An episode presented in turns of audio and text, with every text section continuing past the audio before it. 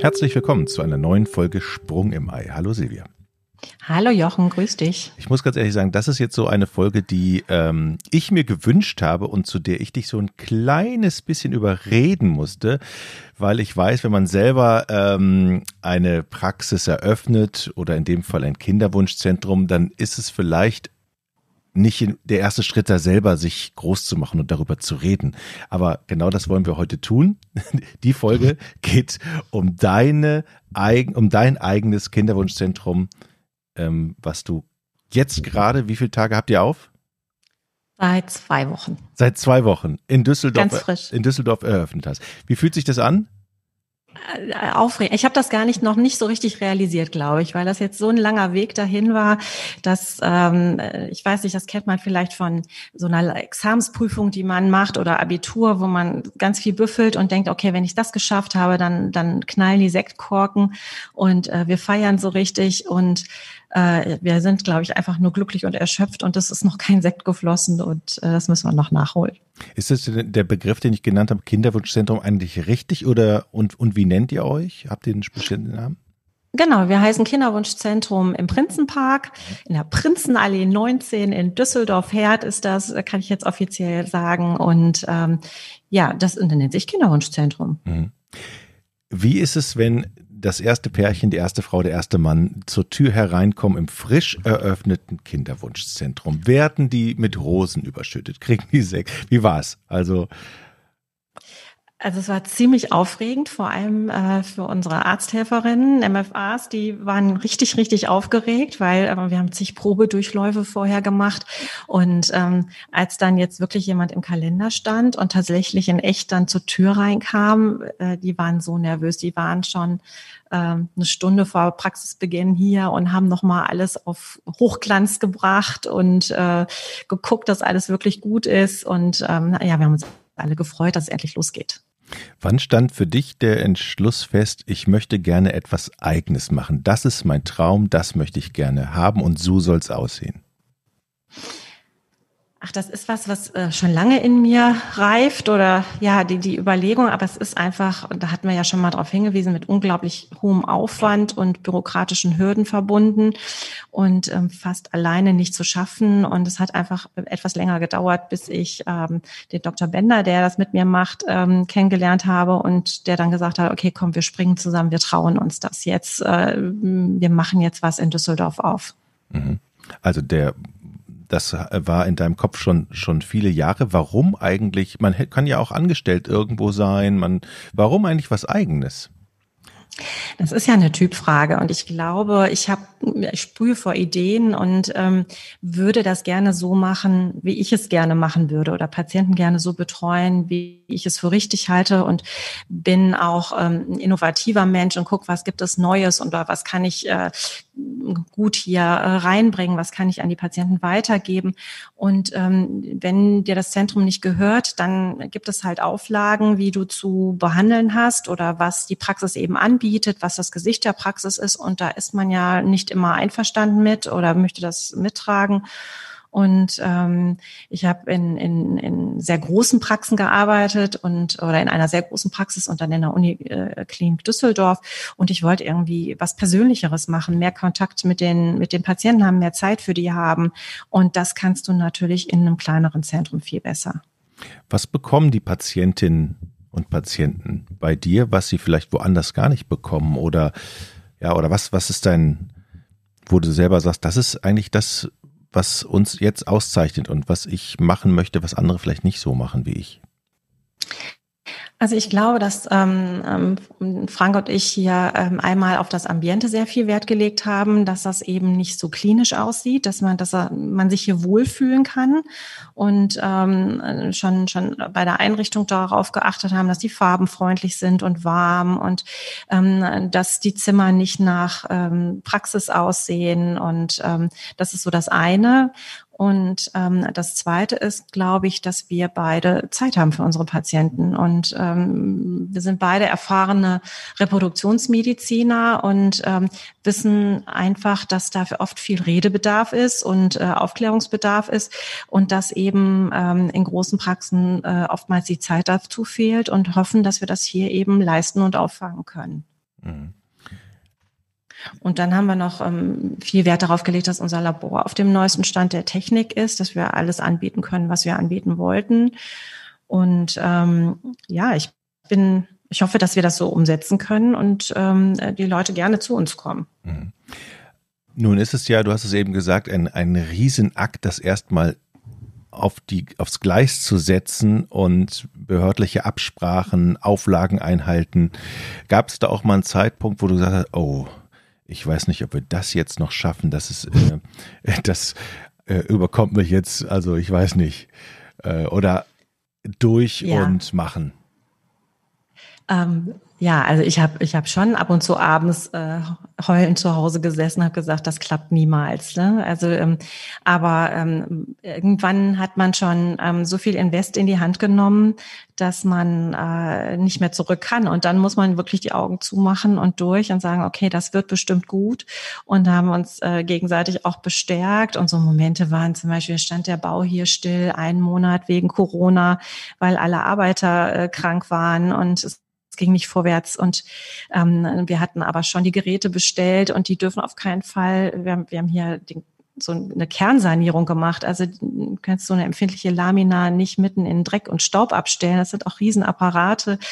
Und ähm, da hat dann äh, die Baufirma, die uns betreut hat, musste dann richtig Gas geben nochmal. Also das sind dann so Momente, wo man nach Hause kommt und sagt, das darf nicht wahr sein. Jetzt hier drei, vier Wochen passiert hier kein Handschlag. Das geht nicht. Wir haben jetzt äh, Deadline. Die Bezirksregierung will die Begehung machen äh, und ähm, da waren wir auch noch nicht richtig fertig und die haben gesagt, wir kommen trotzdem und wir haben hier so Gas gegeben und haben gesagt, okay, hoffentlich schaffen wir das, hoffentlich sind die zufrieden, dass sie uns das Go geben. Ja, also das sind dann so Momente, wo du wirklich zitterst. Mhm. Ähm, Auflagen beachten? Was gibt, was gilt es eigentlich oder was galt es eigentlich für dich äh, an Formularen heranzukarren, womit du gar nicht gerechnet hast? Oder was wird, wird von dir abgefordert oder von euch? Ja, wenn du angestellt bist, dann ist das System ja schon etabliert und äh, man steigt ja in die Strukturen ein, die schon vorhanden sind und, und äh, macht sich da eigentlich wenig Gedanken. Dann nörgelt man vielleicht hier an dem einen äh, Computer-Software-Programm rum oder an irgendeinem Formular und wir mussten ja wirklich je, jede Aufklärung, jede Kosteninfo, ähm, die ganzen, die ganze Software, es gibt eine Software für den, ähm, für den Laborbereich, die muss gekoppelt sein an die Praxissoftware, äh, Telefonanlage, wir haben einen eigenen Server hier, Datenschutz, riesenschreckliches Problem. Ja, habe ich mich vorher nie mit äh, richtig befasst. Man weiß, dass es den gibt. Man unterschreibt immer blind diesen Zettel, aber jetzt muss ich wissen, was drin steht und das auch noch verstehen und haben einen Datenschutzbeauftragten. Also äh, dann ist es äh, von uns ja verlangt, dass wir ein ähm, QM-System haben, äh, wo wir alle Prozesse, alle Abläufe dokumentieren, wie die jetzt sind und die werden auch tatsächlich abgefragt und geguckt. Also das fängt dabei an, wie funktioniert hier irgendeine, äh, irgendein Gerät, äh, wie sind die Abläufe hier, wie sind die Hygienemaßnahmen bei uns in der Praxis. Also das sind ganz viele verschiedene Bereiche, womit ich mich vorher, war ich einfach nur Ärztin, da habe ich mich gar nicht befasst damit. Ne? Mhm. Dann habe ich das so gemacht, wie man es mir gesagt hat. Aber ja, jetzt muss ich drüber nachdenken, wie will ich es denn haben? Mhm. Darf eigentlich, ähm, können eigentlich ähm, solche Zentren ähm, oder, oder wie viel können eigentlich entstehen in Düsseldorf? Gibt es da eine, eine Grenze oder ähm, wie ist eigentlich da die Handhabe? Bei, bei, bei Arztpraxen ist es ja klar geregelt. Wie ist es bei euch geregelt? Bei uns ist es genauso äh, geregelt. Also es wird äh, eine Bedarfsabfragung gemacht ähm, und ähm, geguckt eben, ob, also die Konkurrenz wird dann befragt, ähm, habt ihr noch Kapazitäten oder kann ein neues Zentrum aufmachen? Und da wird nicht nur Düsseldorf gefragt, da wird quasi von Wuppertal bis äh, Dortmund werden alle Kinderwunschzentren gefragt und die werden natürlich einen Teufel tun und sagen, äh, ja, wir haben keine Kapazitäten mehr, es kann noch ein Zentrum hier aufmachen. Privatärztlich darfst du in allen Bereichen dich einfach niederlassen. Mhm. Ne? Aber du kriegst eben nicht die Kassenzulassung, weil äh, die ist gedeckelt. Und ähm, das geht leider nicht, dass man eben guckt, wie viele Einwohner hat Düsseldorf und Umgebung. Ähm, macht es Sinn, noch ein Zentrum zu machen oder sind die anderen Zentren äh, in einer Stadt vielleicht gut oder ähm, schlecht? Also auf jeden Fall ist das in, äh, bei uns hier so geregelt, dass eine Bedarfsabfragung gemacht wird. In anderen Bundesländern ist das anders. Ähm, ähm, da wird das anders gehandhabt in Hamburg oder Berlin. Aber hier ähm, wird eben diese Bedarfsabfragung gemacht. Und dann erhält man eben keine Kassenzulassung. Wir brauchen ja im Kinderwunschbereich eine spezielle ähm, Kassengenehmigung nach Paragraph 121a. Und deswegen können wir ähm, Kassenpatientinnen nur als Selbstzahler betreuen. Mhm. Würdest du das gerne aber anders haben? Ja, es ist halt, ähm, ja, es eröffnet dir natürlich nochmal einen anderen Personenkreis, der zu dir kommen kann. Ne? Warum soll eine Kassenpatientin, die mindestens 50 Prozent der Kosten ähm, erstattet bekommt, ähm, in, in ein privates Zentrum gehen? Mhm. Es ist ja, ähm, wenn ich mit anderen Menschen über ein Kinderwunschzentrum rede, dann, dann hört man oft das Vorurteil, ja, da wird gut Kohle gemacht. Ich äh, überliefere dir das mal so, wie ich das, wie ich das höre. Was sagst du diesen Menschen, was entgeg was würdest du diesen Menschen entgegnen? Ja, ich, ich habe es noch schlimmer gehört. Ich, ich habe einen Podcast gehört von einer Dame, die, die dann gesagt hat, dass die Kinderwunschzentren absichtlich die Frauen nicht schwanger machen, ähm, damit sie eben Kohle verdienen und die mehr Versuche äh, da haben. Ja, es ist einfach, so ein Zentrum auf die Beine zu stellen, ist einfach wahnsinnig kostenintensiv, äh, weil es Hightech-Medizin ist. Und das müssen wir uns halt klar machen, dass wir da auch Hightech-Medizin abrufen und die als Patient auch haben wollen. Und die ist einfach nicht umsonst. Und das, was ich denke, dass in, in den letzten Jahrzehnten, muss man ja sagen, in vielen Bereichen der Medizin die Technik unglaublich fortgeschritten ist, wenn wir so an so ein Da Vinci-Gerät denken, der dich operiert oder äh, MRT, CT, was es alles gibt. Und diese Geräte sind einfach teuer und das muss auch wieder reinkommen. Die Ärzte, die das stemmen, nehmen wahnsinnige Kredite auf und ähm, haben natürlich auch Personal, das sie bezahlen müssen und laufende Kosten. Und ähm, insofern ähm, ist das einfach eine teure Medizin, die man sich da leistet. Und es wäre natürlich schön, wenn das mehr unterstützt werden würde, weil ich finde, gerade im Kinderwunschbereich äh, profitiert ja auch der Staat davon, dass mehr Bürger entstehen. Ähm, und ähm, ich glaube aber persönlich kenne ich keinen Kollegen, der jetzt äh, ähm, eine ICSI äh, schlechter macht, damit äh, oder eine IVF-Behandlung schlechter macht, damit jemand nicht schwanger wird, weil letzten Endes ist für uns die re beste Reputation, wenn jemand hier glücklich rausgeht und das ist einfach meistens so, wenn du eben Erfolg hattest und Erfolg wird gemessen an den Schwangerschaftsraten, auch im deutschen IVF-Register. Ja, äh, ist, ist eben die Frage, okay, wie gut sind die deutschen Zentren, wie hoch sind die Schwangerschaftsraten in den deutschen Zentren? Und ähm, dann ähm, hast du dir eben die besten Empfehlungen, wenn du hier schwanger aus so einem Zentrum rausgehst. Mhm. Ich finde, zweitrangig ist auch, wie ist die Betreuung? Also selbst wenn Erfolg eben nicht im Endpunkt ähm, ein Kind heißt, sondern einfach, wie gut bin ich betreut worden oder wie gut war die Medizin, die da gemacht worden ist. Aber das sind Sachen, die ja teilweise auch subjektiv sind und ich muss ja auch ähm, zum Beispiel dem Automechaniker vertrauen, dass wenn er sagt, ich brauche einen neuen Filter, dann brauche ich einen neuen Filter und dann zahle ich diesen Filter und ich kann es gar nicht beurteilen, ob ich den jetzt wirklich gebraucht habe. Ne? Da sind die Menschen halt ähm, den Ärzten schon ausgeliefert, aber ähm, das bin ich ja auf der anderen Seite in anderen Bereichen auch. Mhm. Du hattest gerade die Geräte angesprochen. Ähm, was stehen denn für Hightech-Geräte bei euch äh, im Labor unter anderem? Also ähm, Hightech ist vor allem, würde ich jetzt für mich sagen, äh, die XI-Anlage.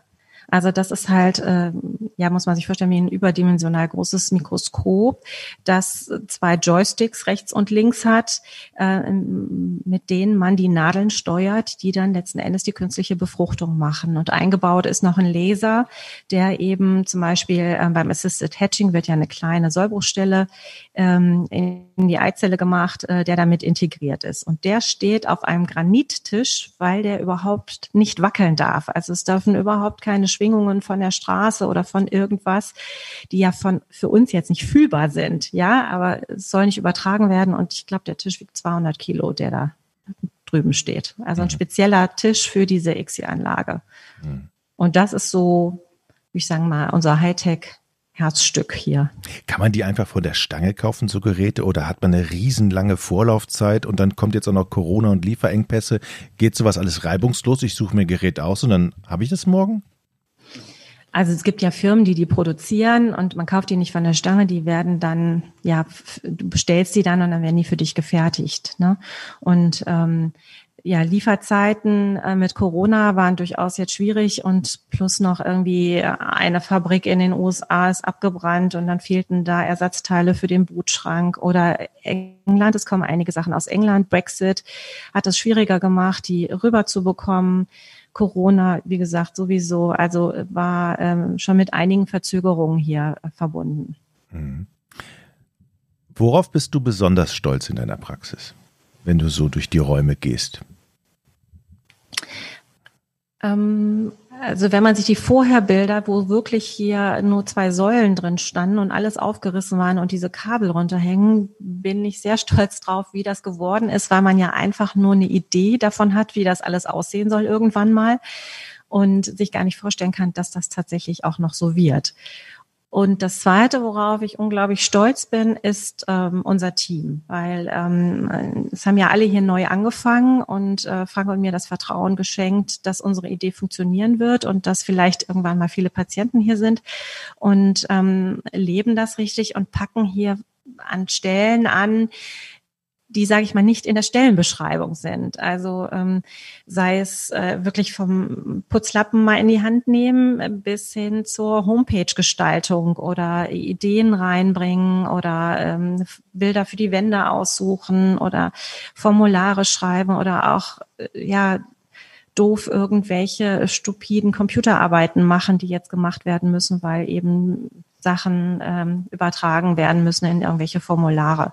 Und ähm, das haben die alle hier ähm, mit so einer positiven Einstellung, mit so viel Vorfreude auch, äh, was jetzt kommt, gemeinsam mitgemacht. Und ähm, da finde ich, hatten Frank und ich ein gutes Händchen und wahnsinnig viel Glück, dass wir so viele nette Menschen an unserer Seite haben. Ja, Menschen und äh, gute MitarbeiterInnen zu bekommen, ist ja heutzutage auch jetzt nicht mal äh, einfach herzustellen. Viele, viele Branchen klagen ja. Ist das bei euch einfacher? Nee, ist überhaupt nicht einfacher. Die anderen suchen auch, aber ähm, die Damen kommen auch nicht aus der Reproduktionsmedizin. Also die ähm, haben wir aus anderen Bereichen ähm, angestellt, weil es keine gibt, die jetzt schon Erfahrung haben. Da haben wir, die haben wir alle geschult und, und angeworben, aber die waren alle so neugierig drauf, jetzt was Neues zu machen und in einem neuen Team zu arbeiten und sich vielleicht auch mal anders einzubringen. Ähm, weil wir ja schon anfangs gesagt haben, wenn du angestellt bist irgendwo, dann kriegst du deinen Platz zugewiesen und dann sind vielleicht Nischen schon besetzt, in die du auch nicht reinkommst, weil da irgendein Platzhalter sitzt. Um, und ähm, ja, das haben die jetzt als Chance wahrgenommen und ich muss sagen, auch alle wirklich mit überdurchschnittlichem Engagement geleistet. Mhm.